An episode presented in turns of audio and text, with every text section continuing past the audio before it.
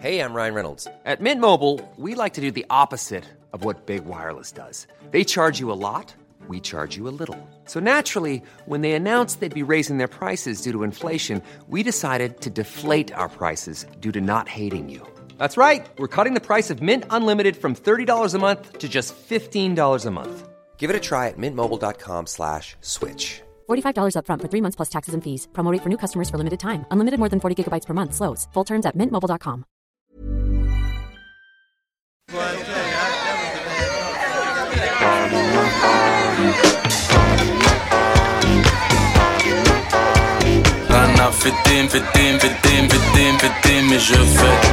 Le sens de la fête, un podcast de Christophe Taillet pour Nick, la radio.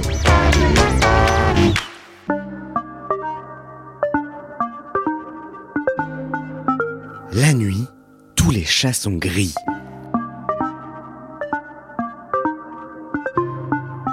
A-t-on déjà énoncé une plus grosse bêtise? À la lumière du stroboscope, les chats deviennent roses, bleus, verts, violets, arc-en-ciel. La nuit est un nuancier infini, une galerie de portraits, de singularités, un monde où les costumes anthracites tombent et où les personnalités explosent. Si la fête est toujours l'expression d'une culture ou d'une époque, elle a aussi quelque chose de profondément universel. Partir à la recherche du sens de la fête, c'est se demander en chemin ce qui nous lie en tant qu'humains. Dans cette troisième saison du podcast Le sens de la fête, en collaboration avec Village Webs, on explore la teuf avec celles et ceux qui la font ou qui l'ont faite. Ça, c'est sûr. C'était pas toujours sain. Mais par contre, c'était toujours bien. Tu vois, euh, très sincèrement, à choisir, moi, je refais tout pareil. Je suis trop bien dans mes pompes, genre.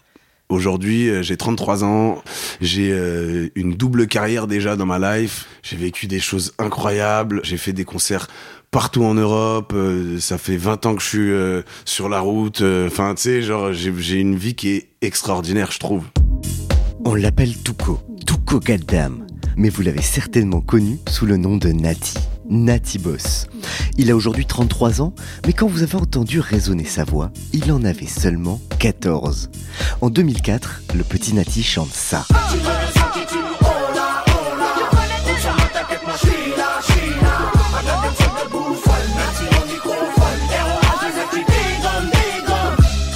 Qui tue, en feat avec Rof sur son album La fierté des nôtres.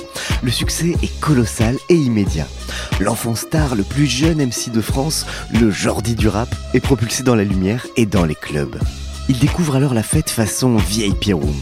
Mais bien avant ça, encore plus minot, Nati fréquentait déjà d'autres types de fêtes dans les jupes de sa mère, les sound system reggae. Fils de la légende hexagonale Ramsès du groupe de raga Sai Sai, on peut dire qu'il a les rythmes dans le sang. Depuis, Nati a grandi. Il est devenu Tuko, proche de Joe Star, toujours rappeur, mais surtout plus que jamais MC. Il écume les sound systems et distille un dancehall irrésistible sur le dance floor. Derrière les tatouages au visage qui lui donnent des airs de Badman, exploration d'un sens de la fête Good Vibes Only, 100% franco-caribéen, une fête jamaïcaine aux accents parigos. Tuko, bonjour. Bonjour, bonjour Christophe. la dernière fois que t'as fait la fête, c'était quand? Dimanche matin? Dimanche matin Non ouais, je, pour être très honnête, je paye encore un peu mon week-end là, euh, lundi 15h. Voilà. Qu'est-ce que t'as fait de beau Écoute, euh, vendredi, donc euh, on avait un sound system euh, live stream au studio, donc ça a duré un peu. Samedi, on était en famille, on a fait un peu la fête, et ensuite on est sorti, et ça a duré jusqu'à dimanche matin. Vous êtes Voilà. sorti où jusqu'à dimanche matin? Alors, d'abord au 21, 21 Soundbar, qui est un de mes lieux que je fréquente à Paris, qui est la référence des bars euh, à Paris. Et euh, ensuite, on allait dans une soirée dans un lieu que je connais pas du tout, à Bondy, euh, dans un truc un peu hangar façon et tout. C'était bof, mais c'était marrant, c'était grand et tout. On est rentré à la maison, on a écouté du son euh, et, et consommé de la vigne euh, fermentée jusqu'à bien tard. Petit after euh, en appartement posé. d'ailleurs, euh, big up tous les vignerons de France. La consommation de vin est en, en chute libre. Ah ouais? Bah pas chez nous. hein. Tu as un petit verre de vin? Écoute, oui, bah voilà, je veux bien. je On- chercher. On, on va s'accompagner sur ça avec plaisir. Comme on dit, il faut savoir mordre le chat qui t'a griffé la veille ou une connerie comme ça, dans, dans un sens ou dans l'autre. Ils sont bons. Yeah, à la vôtre. Donc, maintenant qu'on est équipé, qu'est-ce que ça veut dire la fête pour toi? Qu'est-ce que, Quand est-ce que tu considères que tu fais la fête? Est-ce qu'il faut forcément du son? Est-ce qu'il faut danser? Est-ce qu'il faut forcément de l'alcool? Est-ce qu'il faut forcément des potes? En vrai, j'ai envie de te dire, moi, dans ma vie, à moi personnellement, la fête, c'est tout le temps. Je pars du principe où, dès que je me réveille, j'ai de la chance. Je sais pas quand est-ce que je vais pas me réveiller, donc en fait, euh, c'est un peu tout le temps une constante fête, ma vie. J'ai de la musique tout le temps dans mes oreilles, pratiquement, et quand j'en ai pas, j'en crée dans ma tête constamment. La fête, pour moi, c'est pas spécialement le, l'exercice de la fête.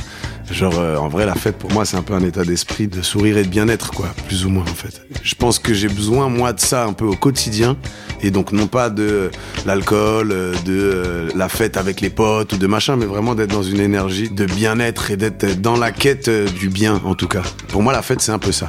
Du coup, t'es quelqu'un d'hyper positif, d'hyper optimiste? Ouais, ouais, ouais. Je, enfin, je fais en sorte, en tout cas, face aux épreuves et de. Parce que c'est face au ravin que tu sais si t'es positif ou pas, si t'arrives à l'être. Parce que tu sais, quand tout va bien, euh, c'est bien beau de dire je suis positif, mais euh, je pense que, en tout cas, ouais, je, je, je m'efforce d'aller vers le haut, quoi qu'il arrive, en tout cas. Ouais, ouais.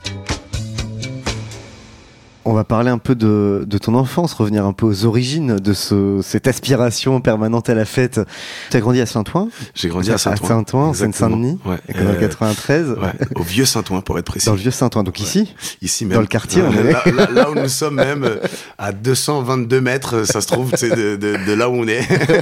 vraiment, vraiment tout proche. Quoi. Mon petit frère était à l'école, à maternelle et à la primaire, là, dans la rue. Euh, J'ai fait toute ma jeunesse ici. T'es né de parents guadeloupéens Ouais, ma mère guadeloupéenne, mon père est français, enfin je crois en tout cas. Je sais pas de quel pays d'Europe exactement, mais je crois que je crois qu'il a des origines italiennes aussi ou je sais pas quoi. Ok, donc c'est ta mère, ta mère qui est anti qui est guadeloupéenne. Elle, elle tenait un, un disquaire reggae, un des premiers disquaires reggae à Paris, je crois, euh, assez mythique, Blue Moon. Exactement. Ça, ça. Et ton père, lui, parce que pour expliquer que tu viens pas de nulle part musicalement aussi, ton père, lui, euh, il faisait partie du groupe Sai Sai. C'était Ramsès. Ouais, c'est ça. De la, moitié du groupe Sai Sai, donc un groupe de reggae raga qu'on a pu retrouver euh, notamment en 90, en 1990, sur la première compilation française de rap français, Rap Attitude. Et maintenant, laisse-moi te présenter un DJ qu'on appelle Leslie, qui va donner un style meurtrier. Celle-ci est une dédicace spéciale à la force alphabétique et à tous les amis dans la danse. Le Robin de en France. À tous les êtres humains, il vient donner une chance. Alors prendre celle-là bien. Ah, ah, ah, ah. Reggae Music, Blue Leslie, donne-leur un style meurtrier, car il va falloir leur apprendre à leur montrer. Ah, ah, ah, ah. Du coup, quand tu grandis dans ce contexte-là, est-ce que on fait la fête chez toi Est-ce que justement ces parents, ce contexte, t'a inculqué un amour de la musique et puis un sens de la fête particulier? Bon, moi j'ai pas grandi avec mon père du tout, donc euh, il a pas joué de rôle là-dedans à part euh, au niveau génétique, parce que tu, évidemment ça se transmet, hein, tu vois. Mais ouais, nous on est guadeloupéens, donc euh, la fête ça fait partie de notre culture dans le sens où on se réunit souvent. Et puis au-delà d'être genre guadeloupéen, je pense que j'ai vraiment eu la chance de grandir dans, dans, une communauté en fait. On se retrouvait un peu tous tout le temps, euh, les parents se retrouvaient. Donc nous les enfants, on était un peu tout le temps aussi avec d'autres enfants. Eux, ils étaient dans la musique à fond tout le temps. Mon beau-père est bassiste. Ça a été un peu naturellement une ambiance dans laquelle on a évolué, tu vois. Dans la culture reggae, dans la culture dancehall, il y avait tout le temps d'un peu des, événements euh, chez les uns, chez les autres, le week-end et tout. Pour le coup, ma mère, comme tu disais, travaillait dans cette boutique où elle gérait euh, avec euh, donc la fondatrice de la boutique qui s'appelle Fanny. Donc elles étaient ces deux femmes-là à gérer cette boutique. Et du coup, euh, moi, le mercredi après-midi, je passais mes, après-midi dans la boutique à Blue Moon. Le week-end, le samedi, j'étais dans la boutique aussi. Euh, il y a toujours eu, en fait, de l'ambiance. Tu vois, toujours eu de l'ambiance. Moi, je suis basketteur aussi à la base. Donc, euh, il y a plein de terrains de basket sur la ville on a toujours été euh, sur le terrain de basket euh, entouré de tout le monde en train de faire du bruit, en train de machin. Après quand t'arrives au lycée, il y a eu les premières enceintes un peu portables, genre le tout début du Bluetooth, tout ça et tout. Bah on, avait toujours une enceinte près du terrain et en fait euh, ouais, c'était c'est une ville une ville très culturelle en fait Saint-Ouen et très mélangée au niveau justement des cultures de chacun, ce qui fait que tout le monde mettait un peu la musique euh, que lui écoutait chez lui. T'avais ceux qui n'écoutaient pas de musique à la maison, mais du coup, quand on se retrouvait en groupe, qui écoutaient de la musique à fond. Et on a grave entretenu ça, nous. Alors tu disais que tu n'avais pas grandi euh, avec ton père, donc qui était euh, Ramsès du groupe Sai Sai, qui Ouais. était du coup hyper implanté dans la culture euh, des premiers sound systems à Paris, Ah. etc. Du coup, ça, tu l'as pas du tout vu, tu l'as pas du tout vécu, toi, quand t'étais petit, t'as pas du tout été dans les sound systems où pouvaient euh, se produire euh, tous ces groupes de cette époque-là? Alors si moi j'y étais à fond, j'étais à fond quand j'étais petit, j'étais, enfin j'ai, eu le temps d'aller à Poterne de Peuplier, machin, euh, dans les années 90, vraiment dans le vin et tout, là où ils faisaient les gros sons de système. C'était quoi ça? Raconte-nous un peu. Mais en fait, euh, ça, bah, si tu veux, comme je te disais, ma mère qui travaillait donc dans la musique, était disquaire avec son associé Fanny, ma mère organisait aussi des sons de système avec euh, d'autres amis à elle, euh, notamment avec Ninja. Avec leur équipe, euh, JR aussi à l'époque, avec Dixie, là, je te drop name des, des, des, des gens, euh, seuls euh, connoisseurs connoissent quoi, tu vois? Mais euh, euh, du coup, moi j'ai baigné là-dedans. Ma, ma mère organisait les sons de système avec ses collègues, donc bah, j'étais souvent dans les sons système aussi, quoi. Tu vois, on était une bande de, je sais pas, entre 5 et 10 youths, euh, des rasta youths, euh, et en fait, on était là dans la fête comme tout le monde, tu vois. Donc euh, j'ai le temps, par contre, d'être là-dedans, de voir les sons de système, avant même d'y aller, moi, en tant que consommateur adolescent qui traînait dans les sons de système, tu vois. À l'époque des foundations aussi, quoi. On était vraiment les youths qui étaient là, et qui étions là, pardon, et qui qui découvraient un peu cet univers-là, euh, malgré nous, presque. Mais t'avais quel âge du coup à ce moment-là? C'était vraiment. Je sais euh, pas, 6 ans, 7 ans, 8 ans, euh, 9 ans, Alors à 6 ans dans ce euh, tu fais quoi? Tu gambades. Ouais. T'es là avec, avec tes autres potes de ton âge. et en fait, euh, on gambade. Mais comme nous, on connaît les sons que les adultes jouent, on prend notre pied de jeune dans notre petit coin de jeune là-bas avec nos jus. Tu vois ce que je veux dire ou pas? Donc, euh, on est sous barquette euh, de bouffaïtal, sous jus, euh, gingembre, mangue et j'en passe. Et, euh, et on est dans des turn-up comme les grands, genre, tu vois.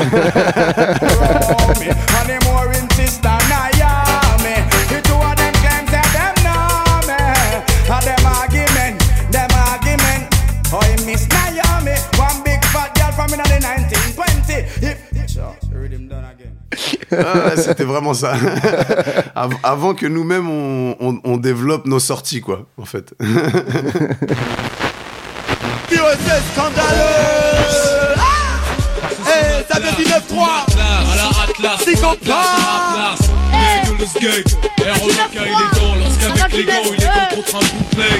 Après, moi, j'ai très vite été un acteur de ce milieu, en fait.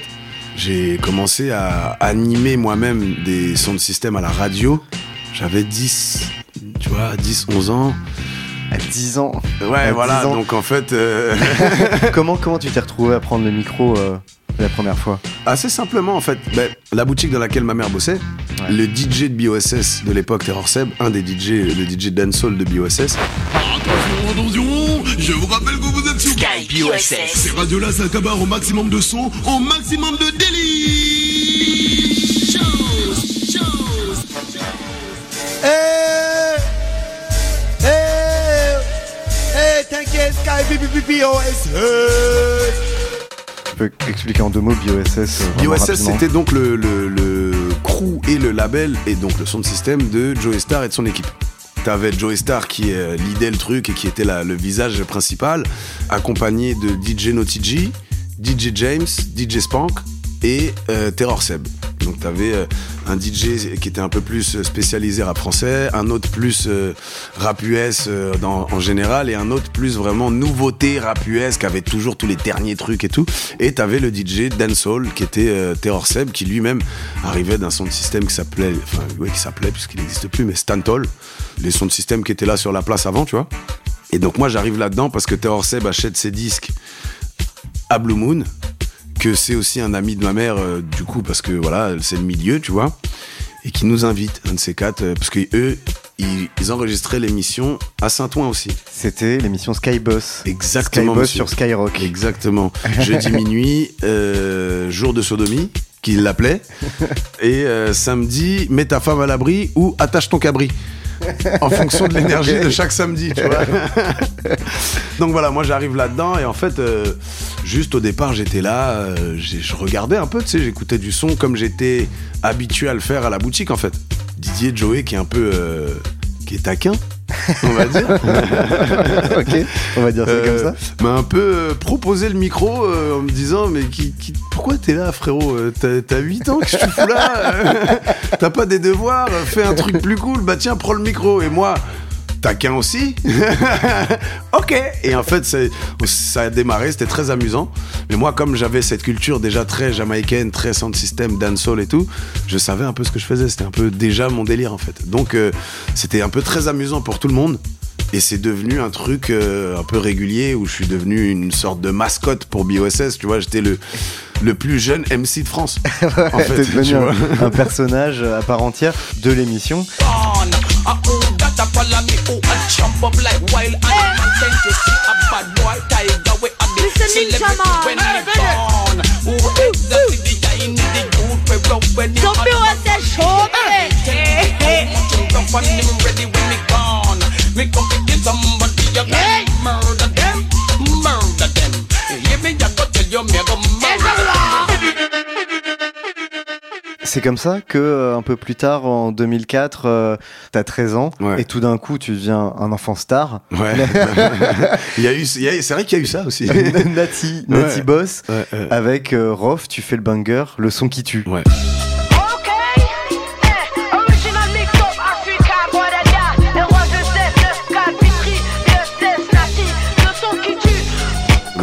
Retrouves là-dedans C'est via justement euh, l'émission avec Joe Ouais. Star sur Skyrock? C'est ça. Bah, en fait, euh, lorsque Rof euh, contacte l'équipe de BOSS, c'est parce qu'il a l'habitude un peu d'écouter l'émission Skyboss lui aussi dans son coin, quoi, et qu'il apprécie. euh, il apprécie l'émission, il apprécie le fait que justement il y a un jeune MC euh, dans la partie dancehall. Rof, il faut savoir qu'il y a un mec qui a toujours écouté beaucoup de dancehall. Quand il était jeune, il a même fait des morceaux où euh, il envoyait du flow raga et tout, tu vois. C'est pas tout le monde qui sait ça d'ailleurs, mais c'est un vrai mec qui aime cette musique-là, tu vois ce que je veux dire Et donc euh, il écoutait, il appréciait, et il a appelé pour demander euh, est-ce qu'il y a moyen, tu sais, d'inviter le, le petit frérot là sur un son Moi évidemment, t'as vu, j'ai 10 ans, j'ai 14 ans. Euh, T'as Rof qui t'invite, euh, enfin j'avais 13 ans, sais, quand le contact s'est fait, mais enfin tu vois, c'est c'est c'est le numéro un en fait à l'époque, tout simplement. Tu fais pas plus haut crof à l'époque de, de, de ça en France. Donc euh, évidemment, moi super enjoué, super content, boum boum, le truc se fait. À la base, je devais juste animer. Et au final d'une animation, c'est passé à, on s'est bien entendu, donc c'est passé à un refrain. D'un refrain, il a dit, ah, faut qu'on fasse un bridge. Euh, Enfin, voilà, le truc, c'est, le truc, c'est un peu construit comme ça, tu vois. Mais très, très, très, très belle expérience. Et là, cette année, on fête les 20 ans de ce titre.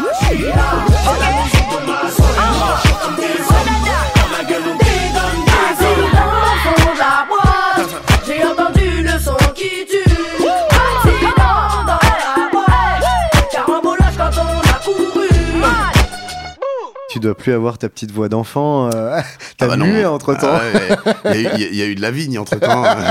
Il y a eu quelques fêtes. non, non, ouais, non, il n'y a plus la même voix, mais euh, Dieu merci, on arrive à, à quand même atteindre les notes en trichant un peu. Et, euh, et surtout, on a, on a une chance immense avec cette chanson, c'est que les gens l'adorent. Tu vois, c'est un son qui a accompagné euh, au moins deux générations d'êtres humains. Ouais, qui Ceux qui ont mon âge et ceux qui ont l'âge de Rof. c'est vrai. Tu vois, donc en fait, euh, les gens sont grave contents quand on la chante. Ils la connaissent. Et donc ils chantent avec nous, tu vois. c'est un vrai bonheur cette chanson, c'est une, une expérience magique. Alors, du coup, avec cette chanson, le succès, il est arrivé hyper vite, très très tôt. Et ce qui est fou, c'est de se dire que tout ça, c'était euh, quand même avant les réseaux sociaux, avant les plateformes de stream. Euh, maintenant, des carrières fulgurantes, hyper rapides, euh, c'est habituel. Ouais. Mais à l'époque, euh, euh, c'était ouais. moins le cas. Ouais. Euh, comment toi, tu vis ça? À cet âge-là Comment tu t'encaisses euh, ce succès? Est-ce que tu arrives à le gérer? Mais en fait, au départ, euh, moi, je suis vraiment genre un youth kiffeur de musique. J'arrive dans une famille rasta, reggae, je suis en mode vraiment, on fait de la musique, on est des troubadours, quoi, un peu, en quelque sorte. Et en vrai, moi, de mon côté, personne s'attend à ça, je crois. Donc c'était très cool de se dire, putain, bah, de MC, on passe à, à une vraie chanson. Genre, euh, je commençais un peu à faire des petits freestyles avec Gifta. Gifta, qui est aussi un, acteur majeur de, la culture reggae dancehall francophone, qui lui est guyanais, tu vois. Je faisais un peu des sons déjà, mais c'était des petits freestyles qu'on enregistrait soit dans sa salle de bain avec un SM58, soit dans, son placard vraiment, genre avec les portes comme ça, une couette au-dessus de nous, et, euh, c'était des mini freestyle. Mais en fait, on s'attendait pas à, à ce qu'il y ait un succès comme ça sur une chanson euh, qui sort et tout. Ça a été un peu fulgurant.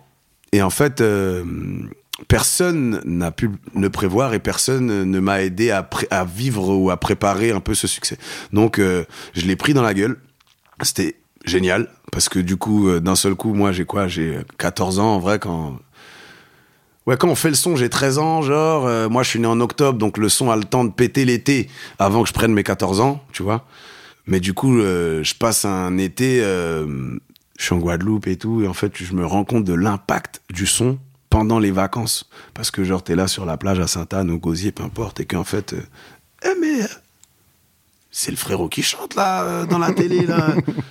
Eh si, et tu sais, tu te rends compte des gens qui bug et qui se disent, mais on l'a vu tout à l'heure dans le clip. euh, qui- en fait, il est là, genre, tu sais, en fait, toi-même, tu te dis, bah ouais, mais ça paraît pas fou, puisque toi, t'es toi. Mais personne t'a expliqué que ça va se passer comme ça à l'époque, tu vois. Donc, j'ai vécu à fond. J'ai pris les deux bouts, j'ai fait des nœuds, j'ai pris les deux bouts des nœuds, j'ai refait des nœuds et puis j'ai tout brûlé. tu vois, on a, j'ai vraiment vécu, vécu, j'ai kiffé ma life. Mon premier son de système, en vrai, que j'ai fait en MC, c'était pour la sortie de la compile de Cut Killer. Raga Killa Show. C'est ça. Exactement. C'était pour la, pour la, la release de ça, en fait. tu vois. Et c'est mon premier son de système en physique. C'était au 287. Je sais pas si tu te rappelles de ce club. Ancien club de Jean Rock à Porte d'Aubert. Tu sais, là, dans les, ouais. dans les grands studios, là. Il avait un- une boîte là qui s'appelait le 287. Et en fait, moi, c'est mon premier vrai son de système où je, où je suis dehors et que je suis au micro, en fait. Mais après, à partir de ça, j'ai continué à en faire, moi. Donc, quand le son qui tue, il sort, ben, en fait, euh, j'ai déjà plus ou moins une espèce d'habitude d'aller travailler en club de temps en temps, en fait. Mais du coup, ouais, toi, t'as l'habitude de te produire en club. Là, t'as toujours, t'as 13, 14 ans, quoi. Ouais, voilà, 14 12, ans. 13, 14, Et tu te euh, produis dans les 15. clubs de genre rock, tu te. Voilà, entre autres, euh, voilà, Ouais. c'était la première fois que je me produisais en live, tu vois. Et donc, Et tu après, fréquentes très tôt les clubs. Très tôt les clubs. Mais après, quand t'as un son qui sort, qui est un tube, que du coup, t'es pas censé être en club. Mais bon, la vie fait que t'y es. Bah en fait, les gens oublient que t'as 15 ans. T'es là. Bon, bah, si t'es là, c'est que t'es là. Tiens, tu, tu, tu veux boire quoi? Comme toi. c'est quoi? Vas-y, tout pareil. Ah, c'est bien ça. Et en fait, euh, voilà, tu- après, tu, tu... Au départ, il y a rien qui te semble fou, tu sais. C'est normal, quoi. Justement, tu grandis dans la fête, c'est la fête. Il y a rien de. C'est après, en fait, que tu prends le recul. Tu te dis, eh, mais en fait, à 15 ans, j'étais au VIP Room, euh, sur les Champs-Élysées, en fait, euh, avec les footballeurs, avec les machins, avec les trucs. Et tu, tu, tu te rends compte que t'étais peut-être pas censé être là, frérot. tu vois? Quand tu vois les, les mecs qui. qui D'ailleurs, euh, quand j'écoutais le podcast euh, où tu as invité Driver, ça m'a fait rire parce que j'ai des anecdotes similaires. Et j'ai vu un mec qui jouait à Lens ou à Lille, je sais plus où était le match. Je regarde le match, je le vois à la télé, et le soir, quand je suis au Manerai, il est là. Ça veut dire que quand il a terminé le match, il est monté dans une voiture. Il a roulé jusqu'à Paris. Parce qu'il voulait être dans cette soirée? Il savait que c'était la soirée du moment. Genre, j'ai j'ai vécu ce truc où. euh, eh, mais il était sur le terrain il y a deux heures, lui, euh, dans la télévision. Qu'est-ce qu'il fout dans le club, au VIP, à la table à côté de nous? Bon, bah, il kiffe sa fête, en fait, comme tout le monde, tu vois. Et du coup, ouais, je me retrouve un peu là-dedans, et ça continue, et ça continue. Et 17 ans, moi, je fais les premières parties de Joey Star pour son album euh, Gare au Jaguar. Je faisais ses premières parties, j'en ai fait beaucoup quand même. Après 2008, je pars en tournée avec euh, NTM. Donc là, pareil, pendant tout ça, je continue, moi, à faire des sons de système, tu vois. Après, de 2005 à 2000, euh, allez, de 2006 à 2012, j'avais un espèce de QG. On avait, avec les différentes équipes que j'avais à l'époque, c'était le Gibus. D'ailleurs, euh, Big Up Big Jourville, il nous accueillait. Bon, aujourd'hui, maintenant, il y a prescription, on peut le dire. C'était le boss, en fait, pas le boss, genre le patron, mais c'était lui qui gérait tous les événements du Gibus, le Big DA du Gibus. Et c'était le club hip-hop, dancehall euh, de- des années 2000 à Paris, en fait. Moi, j'avais 15 ans, 16 ans, 17 ans. Et un jour, je vais le voir, je lui dis euh, Ouais, Jourville et tout. euh, Eh, ça te dit qu'on organise mon anniversaire et tout, on fait un bashman, tout ça. Il me dit, ouais, chambé, frérot, on fête les combien? 21 euh, Non, les 18. Il me dit, quoi? Mais euh, depuis tout ce temps, tu viens dans le club, là euh, Je dis, bah ouais, genre, je suis grave mineur, frérot. Il me dit, mais t'es un genre. Il me dit, mais t'es là, t'as des bouteilles. Dis, bah ouais, on fait la fête, mon frère. Donc euh, voilà, ça c'était la petite anecdote. J'ai fêté mes 18 ans en club et le mec avec qui j'ai organisé ça ne se rendait pas compte que j'étais mineur en fait depuis toutes ces années, tu vois. A posteriori, justement, avec le recul plus tard, tu t'es dit, euh, putain, c'était pas toujours euh, sain, j'ai pas forcément euh, fait les bons choix, ou tu. Ça c'est sûr, c'était pas toujours sain. Mais par contre, c'était toujours bien. Tu vois, euh, très sincèrement, à choisir, moi je refais tout pareil. Je suis trop bien dans mes pompes, genre. Aujourd'hui, euh, j'ai 33 ans, j'ai euh, une double carrière déjà dans ma life, j'ai vécu des, des choses incroyables, euh, j'ai fait des concerts partout en Europe, euh, ça fait 20 ans que je suis euh, sur la route, euh, enfin tu sais, genre j'ai j'ai une vie qui est extraordinaire, je trouve. Je fais partie des gens chanceux, je pense, tu vois, donc euh, je changerai rien. regret. je changerai rien. on reprend les mêmes et on recommence, il y a pas de problème. tu vois, j'ai un héritage qui est vraiment complet, en fait, je pense. Parce que euh, tout ce mélange de culture et de richesse, moi, fait que bah, euh, j'ai découvert plein de trucs différents, en fait. Tu vois ce que je veux dire Euh, Je suis ancré, genre, dans ma caribéanité, mais en même temps, je suis un putain de parigo, moi. J'ai eu la chance, je crois, de découvrir plein de choses, de faire la fête avec plein de gens différents. euh, autant underground que un peu huppé, euh, que je pouvais dans, le même week-end aller dans un sound system dans le 91 où ça peut chauffer par moment parce que c'est un peu plus underground et euh, être euh, chez Jean Rock euh, le lendemain euh, super. Hey, Nati comment ça va? Enfin tu vois euh, j'imite pas Jean Rock hein, là je tu vois. Mais tu vois ce que je veux dire genre c'est j'ai navigué dans toutes les fêtes possibles et imaginables je crois. Quel est l'univers qui t'a le plus, euh, qui te parle le plus? Ça reste celui des sound systems, c'est l'univers underground, c'est où est-ce que tu te sens à l'aise? Je pense que ça reste dans les sound systems parce que euh, c'est mon premier amour musical. Je pense qu'il y a un vrai truc de savoir faire la fête aussi dans le milieu du reggae dancehall, tu vois. Ou euh, à l'image de ce qui se passe dans la Caraïbe, quoi. À la base, euh, c'est trois mecs qui trois enceintes, qui les branchent les unes aux autres et qui se mettent devant chez l'autre mec sur le bord de la route ou à l'arrière du pick-up et qu'on fait la musique dans la rue pour les gens, quoi.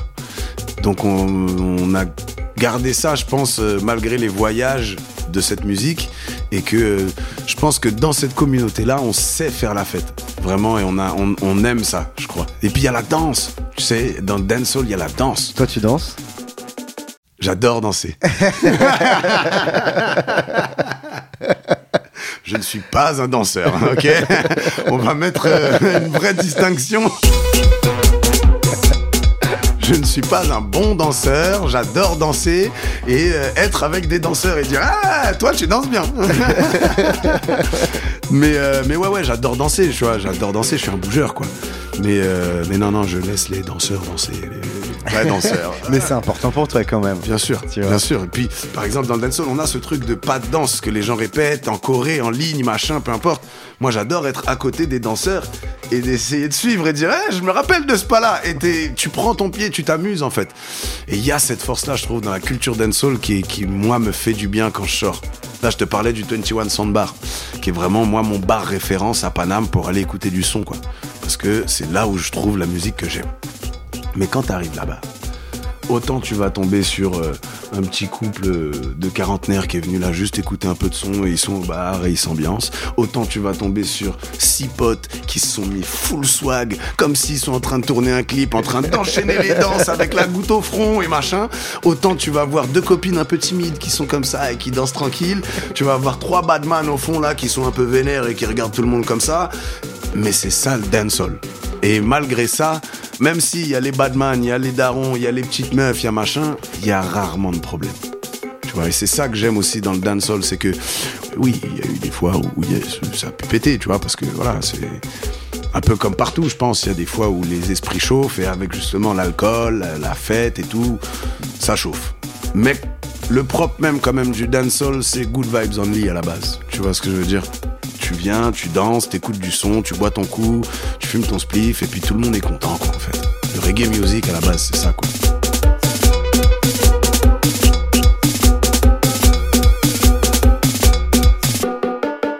Peut-être il y a une époque euh, au début du reggae euh, en France, à Paname, où, pour le coup c'était très très très underground et très euh, lié à, plus un, truc gangster aux origines. Ouais. Ça a évolué aussi avec l'évolution du dancehall qui s'est aussi euh, démocratisé. et- Exactement. Ouais. Si tu prends même l'origine, on va dire un peu du passage du reggae au dancehall ragamuffin, bah, c'est ça un peu. hein. C'est les badman à Kingston qui, qui à force de faire du reggae, ont un peu accéléré la cadence. Parce que euh, il faut pas croire, hein, c'était des badman déjà les les chanteurs de reggae pour beaucoup, tu vois. En vrai, dans un pays pauvre, les gens sont un peu obligés souvent d'être dans une certaine urgence qui amène parfois à de la violence, quoi, tu vois. Et du coup, quand tu grandis dans la violence, c'est pas quelque chose de choquant, c'est quelque chose de normal, ça fait partie de la vie autour de nous, tu vois. C'est un peu ça qui a créé le dancehall aussi. Mais l'endroit du dancehall où les gens viennent s'amuser, ça s'appelle dance hall, c'est le hall de la danse. Tu vois ce que je veux dire? Donc en fait, le vrai concept de base, c'est put down the gun and come dance with us pose ton flingue et viens danser avec nous. Tu vois, c'est un peu ça. Parce qu'en plus, en Jamaïque, quand tu prends les sons de système, les Stone Love, les tout ça, les gros sons de système de l'époque, pareil, c'est des badman, frangin. Tu vois, je veux dire, euh, les bougs, ou si, quand eux ne le sont pas, ils sont entourés d'eux. Donc, tu viens là pas pour faire des embrouilles, mais pour danser, passer un bon moment, tu vois. Évidemment, frère, quand t'as euh, 30 badman dans une pièce et qu'il y en a 6 qui sont pas contents avec les 6 autres de là-bas et que là, tu sais que ça va péter. Merde, eux, ils viennent d'arriver. Ils ont vu ou pas? Non, pas encore. Bon, viens, on reprend un verre, on s'arrache. J'ai déjà entendu ces discussions-là. Ça a pété, là. Ouais, ah ouais, toi, bon, toi, tu restes, et puis en fait, eh, mais tu sais que ça a pété l'autre fois, tu vois Parce que oui, c'est comme ça aussi. Mais le principe de base, c'est on vient passer un bon moment. Qu'est-ce qui euh, fait que tu es resté euh, autant connecté à tes origines euh, caribéennes? Je pense que c'est la, la force de la culture rasta, reggae, et la force de ma mère, qui, elle, n'ayant pas pu bénéficier de cette proximité-là en grandissant avec son pays, son histoire, son, sa langue, etc., a vraiment voulu, moi, me permettre de découvrir mon pays. Tu vois, moi, la première fois où je suis allé en Guadeloupe, j'avais trois mois, frère. Et j'y suis allé tout le temps depuis que j'ai trois mois jusqu'à mes 33 ans, quoi, tu vois. Ça vient de l'éducation, en fait, parce que euh, lorsque l'histoire est transmise, celui à qui elle est transmise a envie de la transmettre. C'est peut-être con, mais c'est comme ça. Donc, moi, ma mère m'a transmis ça et m'a permis de découvrir mon pays. Bah, du coup, euh, j'ai eu envie de continuer à le découvrir, en fait. Quand tu vas là-bas, tu fais la fête, tu sors, tu as fait le carnaval, tu sors en club. Ouais, là par exemple, ça fait quelques années que j'ai pas, j'ai pas vécu un carnaval euh, sur place. Mais pour l'anecdote, en venant ici, j'étais sur YouTube en train de regarder les, les reports vidéo de Akio de la semaine dernière. Voilà, et je, et je me suis rendu compte que je marchais dans la rue, mais comme un déboulé, quoi. Je marchais au rythme de Akio dans la rue, et tu sais, les gens me regardaient, genre, mais qu'est-ce qu'il fait? Et je me suis rendu compte de, ah ouais, en fait, je suis en train de courir.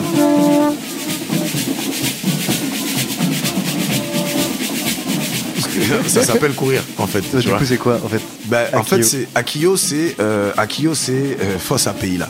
Euh, Akio, c'est la force vive du pays. C'est un groupe de tambours à peau. C'est ce qu'on appelle les, les groupes de tambours de- du carnaval, les groupes à peau. Il y en a plusieurs. Et Akio, c'est, selon moi, moi qui suis en tout cas un expat, c'est euh, la référence. C'est le plus gros. C'est le groupe que j'écoutais chez moi quand j'étais petit à Saint-Ouen. Et que quand ils se déplacent, ça fait peur. C'est genre euh, quand tu les. Mais je t'assure, hein, quand tu vois Akio débouler, t'es à Pointe-à-Pitre, t'es sorti de chez toi pour voir ça la toute première fois de ta vie, frère. C'est genre, qu'est-ce qui se passe? Là, je te le dis, j'en ai des frissons, mec. C'est genre, euh, ça existe, ça? Qu'est-ce que c'est, en fait? T'as, je sais pas moi, 10 000 personnes qui avancent à une vitesse et c'est genre, Ouah le truc te prend, et en fait, t'as l'impression que tous les esclaves qui sont morts sur cette île sont là. Tu vois ce que je veux dire? Ils sont là en train de marcher avec toi et genre et du coup les gens ne marchent pas, les gens courent. Les gens sont à une vitesse de marche qui suit le tambour en fait. Et c'est un truc, euh, faut du cardio quoi. Faut du, tu vois, moi j'ai jamais, j'ai jamais fait tout le parcours genre. Mais quand tu les vois passer, man, waouh, c'est impressionnant. Et après, évidemment, dans le carnaval, t'as- les- les périodes aussi où c'est juste la fête, la soirée et tout, tu vois, où, là, c'est une grande fête. De toute façon, le carnaval, c'est une géante fête. hein. Moi, j'en apprends encore beaucoup, justement, sur cette culture carnavalesque, parce que, ben, en France, on ne l'a pas. Enfin, on ne l'a pas. Il y a des genres de carnaval en France, mais qui n'ont absolument rien à voir avec ce qui se fait au pays, en fait, tu vois. Ouais, il y a un peu Ouais. de carnaval dans le nord de la France, il y a des fêtes basques dans le sud-ouest. Voilà, il y, a- mais- il y a certaines zones où il y a des trucs, mais ça n'a rien à voir. Quoi. Nous, déjà, il y a, y a l'aspect hommage, en fait, vraiment aux ancêtres qui ont péri dans la traite et dans, la, et, et dans, dans l'esclavagisme pur. Il y a vraiment un truc historique de, de rendre hommage à tous ces humains-là qui, qui, ont, qui ont, nous ont permis d'être là, qui ont perdu la vie dans des situations euh. Tu vois. C'est la force du carnaval guadeloupéen, c'est ça, c'est vraiment un, un- un hommage aux, aux ancêtres, en fait, réellement, tu vois. C'est-à-dire que c'est pas euh, une fête euh, gratuite, c'est une fête qui est une catharsis en fait. Exactement, exactement. Et ce que moi j'ai compris de, de- de ma rencontre avec cette culture carnaval euh, en Guadeloupe, c'est que euh, ça se transmet vraiment dans les familles de génération en génération. Et donc tu as des familles qui ne sont pas forcément proches de la culture carnaval, qui font pas forcément euh, partie de groupes ou quoi que ce soit, mais qui euh, transmettent quand même. Et t'as les autres qui font partie et qui font partie des, des groupes de grands-pères en, petits-fils et ainsi de suite. Et moi, j'ai rencontré, justement, j'ai la chance de rencontrer des gens comme ça, et tu sens l'importance vraiment de, de- cette histoire. Je trouve que euh, je trouve que c'est très représentatif de la fête avec l'histoire. On célèbre qui nous sommes.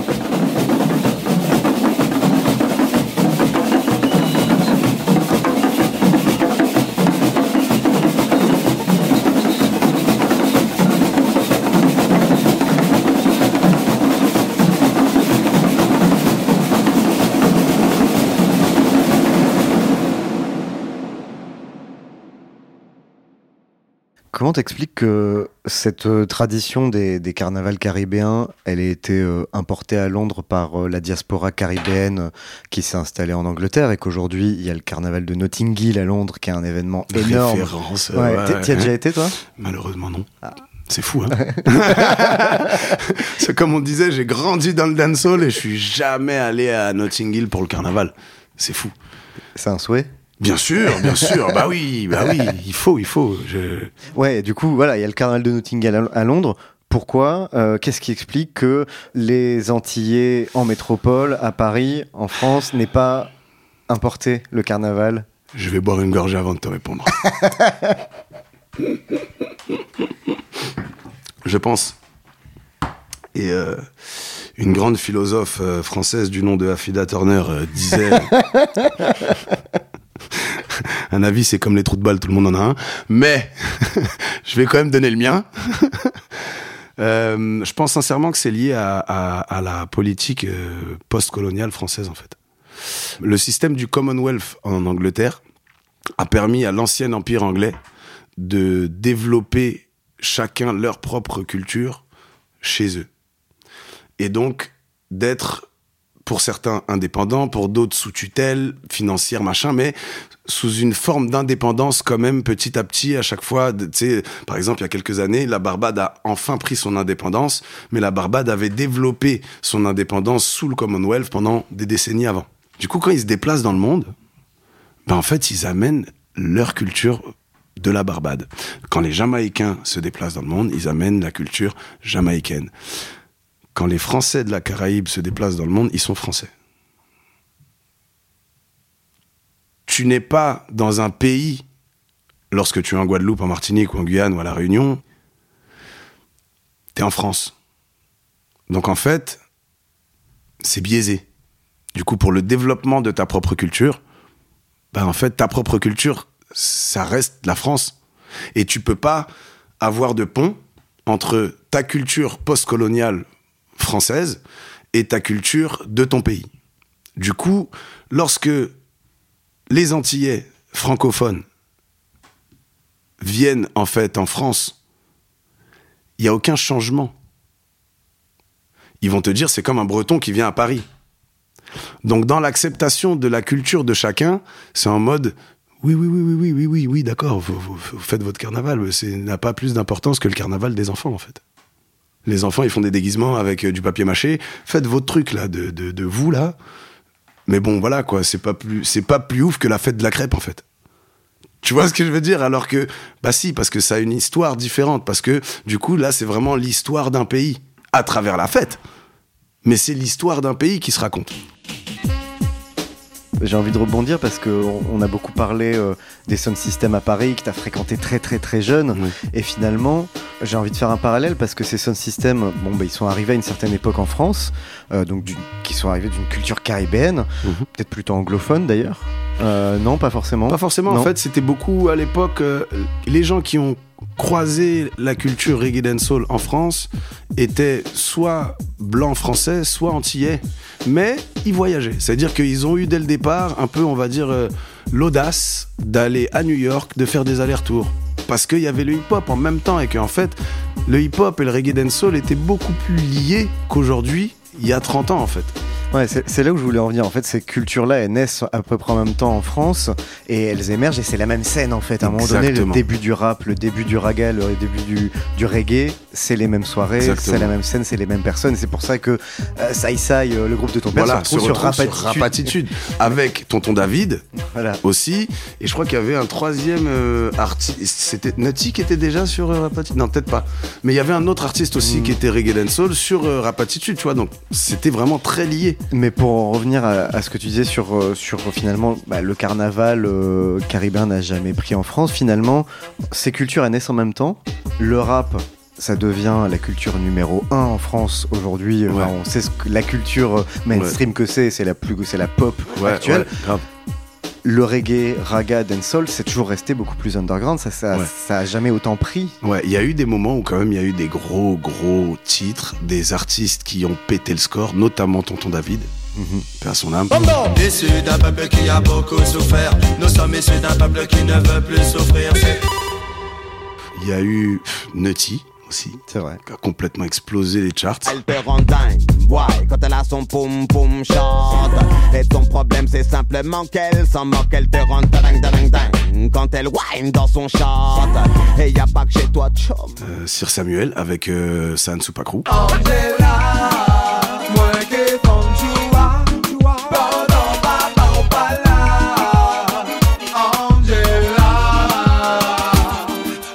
t'as eu des petites tentatives. T'as eu Chris qui a pété le score aussi en France. T'as eu Admiralty qui a eu aussi son moment. Puis t'as eu des gros feats. Le son qui tue, par exemple. Tu vois ce que je veux dire? Bien On a, sûr, ouais. on a eu euh, des belles collaborations. Après, je sais pas exactement ce qui a fait que euh, il y a un palier qui n'a pas été passé par le, la musique reggae dancehall, par la communauté, par je, je, je sais pas. Et puis après, euh, ouais, peut-être aussi il n'y a pas eu euh, les artistes qui auraient pu, je sais pas, parce que il y a eu une petite pause. Et puis tu prends des années après, t'as Kalash qui revient. Dire comment tu vois toi aujourd'hui l'émergence d'une nouvelle génération? J'ai l'impression que il y a une scène euh, caribéenne, antillaise, francophone qui arrive fort, fort, fort sur le devant de la scène, avec des Maureen, les Meryl, euh, les euh, Kalash. Oui. Comment tu vois ça? Moi, je vois ça comme l'évolution normale de la musique française. Parce que du coup, comme on disait, on est francophone, nous, dans la Caraïbe. Mais au-delà d'être francophone, on est français. Nos passeports sont français. Donc, en fait, l'évolution logique de la musique française doit passer par la Caraïbe, en fait. C'est comme pour le sport. L'évolution naturelle du sport français est passée, passe par la Caraïbe, en fait. C'est logique. Ou, euh, bah, tonton David encore, euh, je le cite beaucoup, mais c'est parce que c'est quand même la première référence, tu vois.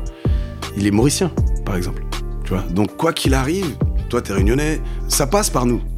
Donc, logiquement, bah, la musique française évolue avec nous. Et en fait, on ne peut pas faire sans, puisqu'on parle la même langue. C'est donc en fait on est tous ensemble, sais, genre euh, c'est logique, tu vois.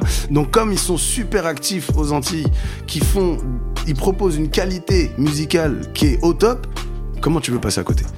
Tu Bah, vois ce que je veux pourtant- dire C'est pas pourtant- possible. Pourtant, on est passé à côté pendant longtemps. Pendant longtemps, euh, ça c'est un truc dont on parlait euh, dans cette émission avec Jocelyne Berroir. Comment euh, les musiques antillaises, le zouk, a été hyper stigmatisé, catégorisé comme Eh, c'est Francky Vincent, c'est de la fête de, c'est de la musique de mariage, euh, c'est pas sérieux quoi. Et, et ça, c'est en train de changer, c'est en train de basculer. J'ai l'impression avec une nouvelle génération. euh. Je pense que c'est les années qui font ça. Les années compilées à l'éducation. Quand tu vois des artistes aujourd'hui comme euh, Kima, Titoff, qui sont des artistes martiniquais, ils font partie des dominants du rap français. Kalash, qui est un artiste dancehall, fait partie des dominants du rap français.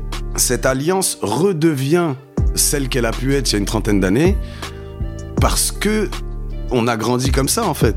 Donc du coup, voilà, Kalash, il est un petit peu plus vieux que moi, et lui, ben, il a explosé tous les, tous les plafonds, et ça ouvre du coup encore d'autres portes pour tous les autres artistes franco-caribéens en fait.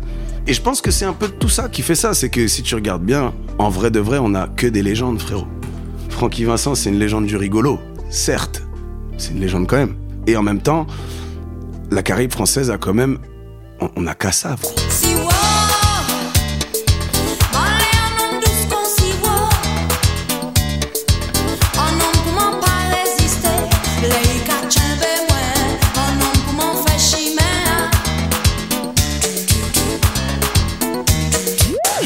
se rendent compte de euh, ce que c'est Kassav dans le monde musical international. Tu vois, il y a que en France où en fait Kassav c'est pas ouf. Tu vois, et quand je dis en France, en France hexagonale. tu vois sûr. ce que je veux dire Ouais. Alors que C'est des partout, stars mondiales. En. Afrique, c'est la folie, en Amérique Oui, latine. c'est un des plus grands groupes du monde.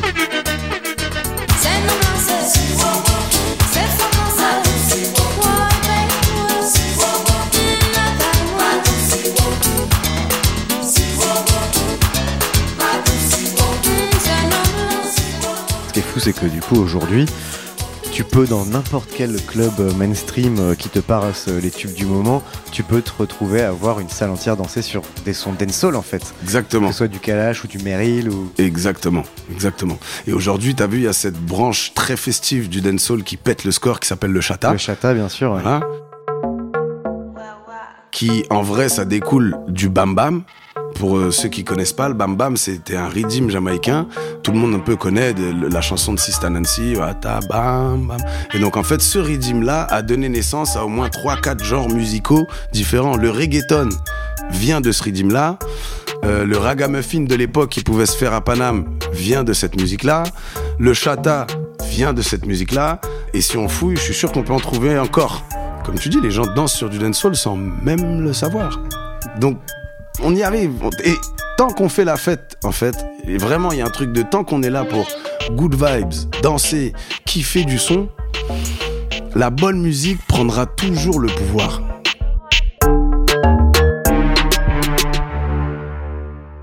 On a parlé de ta carrière en tant que Nati, Nati Boss. Yeah. Mais c'est pas Nati que j'ai invité, c'est Touko. Yeah. comment, comment Nati devient Touko? C'est Eh quoi ben, le justement, figure-toi que c'est dans la fête, mec.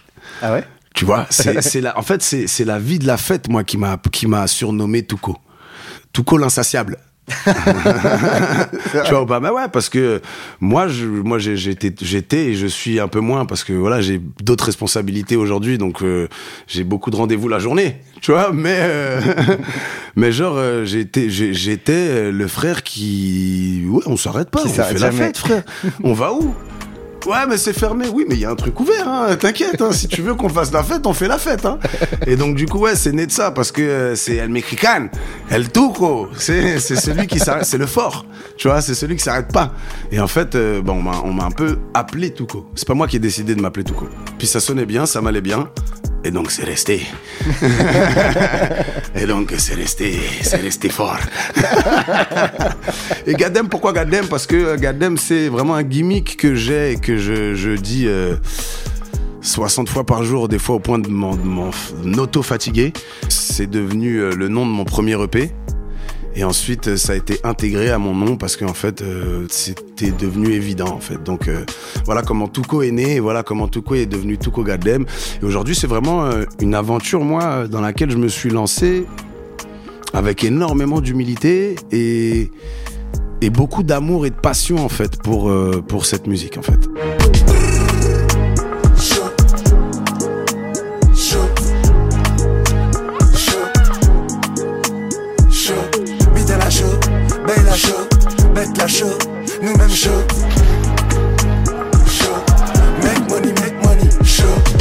Sous le nom de Tuco, donc tu as sorti trois projets qui vont euh, de la trappe au dancehall, euh, Ouais. grosso modo. Exactement. Euh, Il y a même un peu de boom bap. Ouais. C'est vrai. Tu nous as expliqué l'origine de Tuco, mais qu'est-ce qui t'a fait euh, choisir, euh, décider de changer de nom? Pourquoi t'as pas capitalisé sur euh, la renommée, le succès de, de Nati, de Nati Boss? Euh, Ouais. Il fallait euh, changer de personnage, c'était c'est vraiment un autre projet, une autre carrière? À un moment donné, j'ai- fait tellement de choses, je crois que euh, pour pouvoir continuer à avoir envie et ne pas avoir l'impression que c'était obligé, il fallait que je le fasse pour moi. Et le faire pour moi, ça voulait aussi dire ne pas, m'appuyer sur ce que j'ai fait presque involontairement, en fait sur ce que j'ai réussi à créer presque involontairement quand j'étais petit. Parce que oui, effectivement, j'adorais la musique, j'étais MC et moi j'étais un MC de son de système, donc j'étais justement plus dans la fête que dans euh, devenir un artiste solo, etc., etc. L'expérience est arrivée, on a fait ce truc immense qu'est le son qui tue, et en fait euh, derrière il a fallu. Moi j'avais pas encore décidé ça, donc j'étais dans une machine que j'avais pas construite. Il y a un moment donné où tu te mets face à toi-même dans un miroir et tu te dis c'est génial tout ce qu'on a vécu là mais on ne l'avait pas créé. J'ai pas travaillé pendant des années pour construire euh, ce truc qui m'est arrivé. Ça m'est tombé dessus. Ben en fait, j'ai envie de faire un truc que j'ai que je crée. Donc, bah, maintenant, tu as tes projets solo, rap, euh, enfin trap, euh, dancehall. Ouais. Euh, tu continues aussi à faire le MC dans les Sound System. Bien sûr. À fond. Bien sûr. À fond, à fond. bah, ça reste euh, ma première casquette. Ouais. on, Tu on vois peut, on peut te retrouver notamment avec le Jaja Sound System. Exactement, avec Jaja Jaja Sound. Big Ouais. up Jaja Family, one one big family. T'as vu la Jaja Family, c'est c'est des amis, un frangin et sa femme. Gros gros gros big up à eux qui font un travail monstre, je trouve, pour justement toute cette culture. Donc ils ont leur restaurant, ils ont deux commerces dans la zone. Resto euh, vegan jamaïcain à Paris. 100% Aital vegan, tu vois. Donc le frangin Daki a aussi euh, un son de système. Il a aussi monté son son de système, donc avec son mur de son et tout. Et euh, moi, je suis avec lui euh, 100% dès qu'il fait des sons de système, parce que euh, déjà d'une part parce que c'est mon super frangin et que j'adore ce qu'il fait de sa vie, euh, tu vois, ce qu'il défend et tout. Et en plus, bah, parce que euh, bah, parce que ouais, je fais ce que je sais faire, quoi.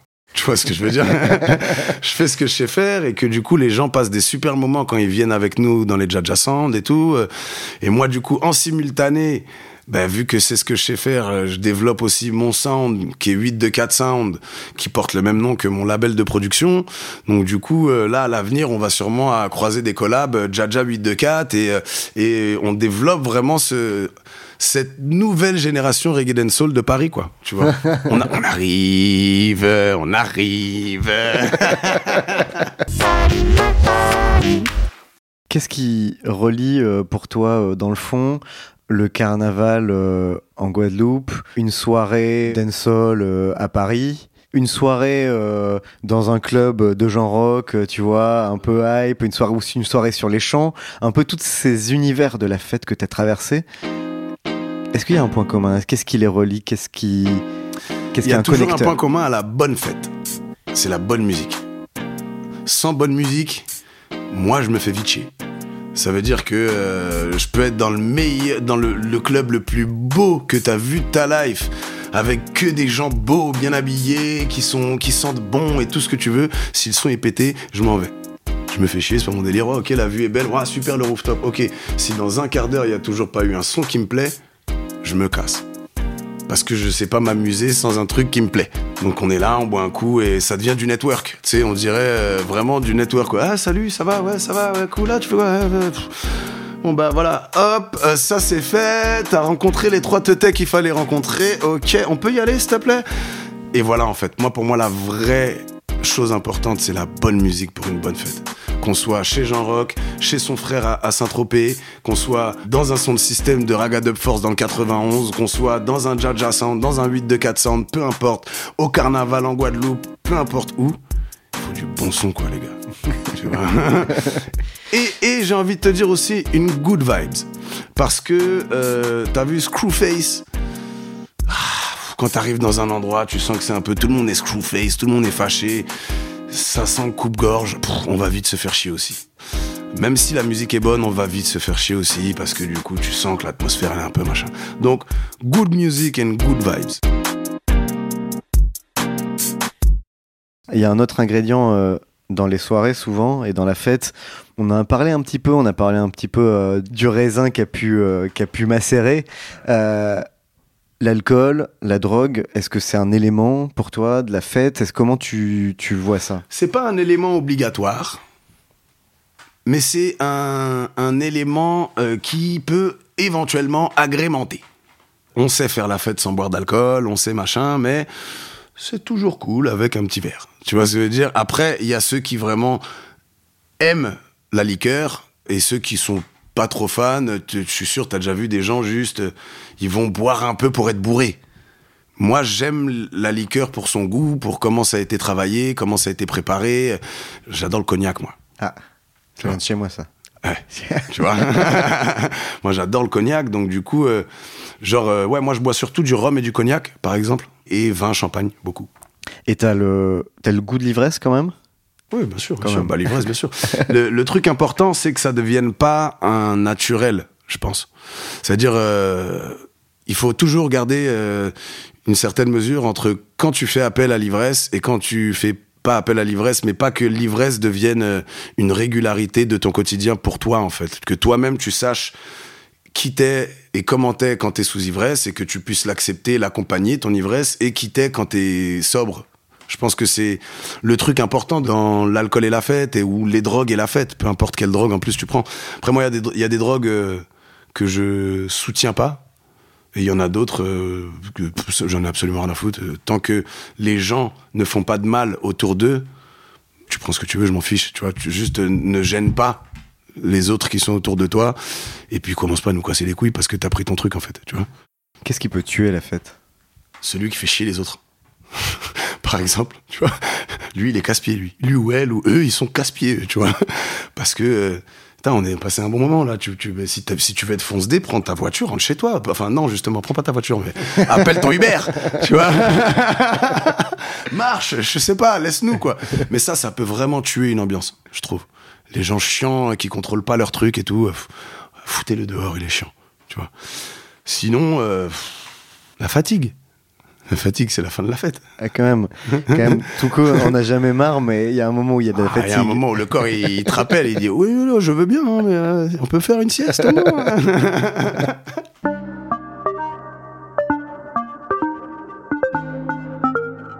Si tu devais un peu euh, résumer euh, ta vision, ta conception, qu'est-ce que c'est au final pour toi que le sens de la fête? Quelle est la, la raison d'être de la fête pour toi, Touko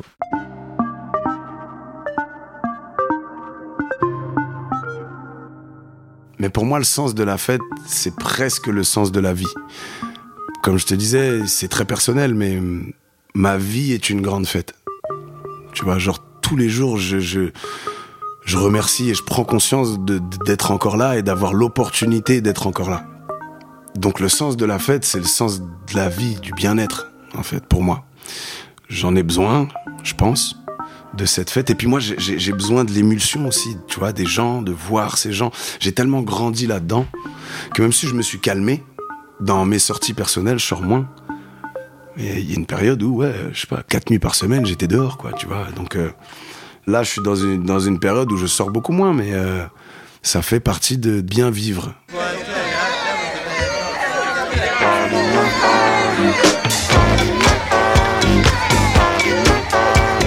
Le sens de la fête est un podcast de Nick la Radio, écrit et animé par Christophe Paillet. Réalisation Malo Williams. Si tu devais choisir qu'une seule track, le morceau ultime pour faire la fête, ce serait lequel? En ce moment, pour bien démarrer une fête, je me mets le son Go Go Club de Vibes Cartel. Et c'est parce qu'en fait, Roshan, qui est le producteur de ce Redeem, a ressorti ce Redeem, je crois c'est dix ans après, avec des nouveaux tracks et des nouveaux artistes sur le même Redeem. Donc du coup, ça m'a mis un revival de ouf du son qui représentait la fête pour moi il y a 10 piges. Et donc là en ce moment c'est de nouveau lui, donc Vibes Cartel Gogo Club.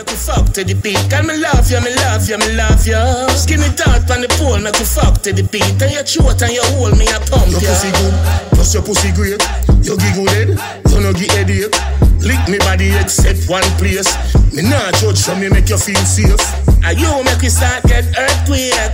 Throw your two body jar them a shake. Before you make me come by your lip, Russian have to authorize it. Girl, you whole make me say hooray, hooray. Thank God I'm alive, me pray today. Suck your breast them like a craving, eh? Turn your back way, breathe your bake the cake. Come on me yard, make me see how you bad. Make me pop out your foot, pretty doll. Nobody now swing off on me with no knife. Don't worry, baby, me run where the shot gal. Skinny dog on the pole, make me fuck to the beat. Girl, me love you, me love you, me love you. Even on a budget, quality is non-negotiable. That's why Quince is the place to score high-end essentials at 50 to 80% less than similar brands. Get your hands on buttery soft cashmere sweaters from just 60 bucks, Italian leather jackets, and so much more. And the best part about Quince, they exclusively partner with factories committed to safe, ethical, and responsible manufacturing. Elevate your style without the elevated price tag with Quince. Go to quince.com slash upgrade for free shipping and 365-day returns.